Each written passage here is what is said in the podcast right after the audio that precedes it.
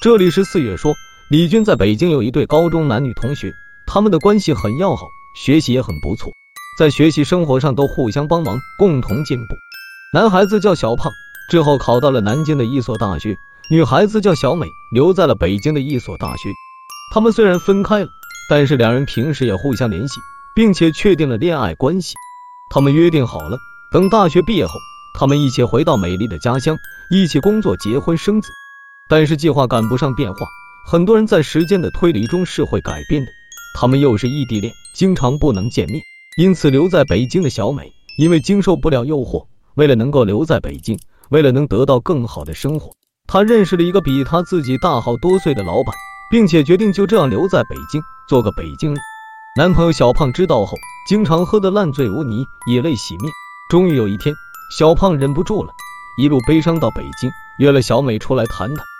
但是小美很绝情的拒绝了，冷酷无情的要和小胖分手，从此恩断义绝。小胖接受不了，受了刺激，气愤的拿起水果刀就往自己的手腕割去。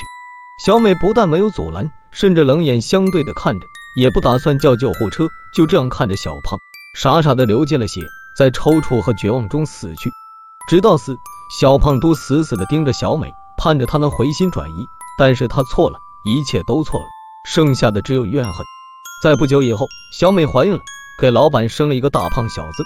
老板很高兴，每天都犒劳小美。但是自从小美生下一个儿子后，每天都闹得很厉害，没有一天是安宁的。久而久之，老板有点烦了。最后，小美没有办法，决定把孩子送给自己的妈妈带着。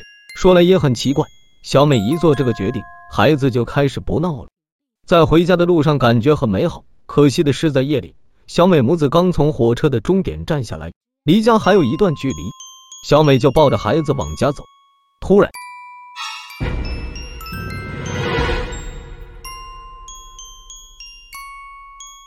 她看到孩子死死的盯着她，在咀嚼什么东西。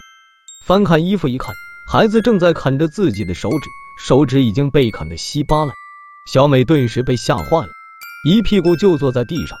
突然。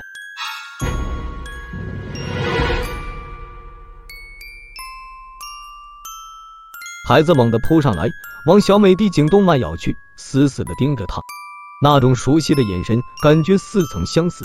孩子不停嚼嚼她的颈动脉，隐隐约约，似乎在说：“回来了，我们都回来了，我再也不会让你离开我了。”这里是四月说，今天的故事就到这里，如有不适，还请退出。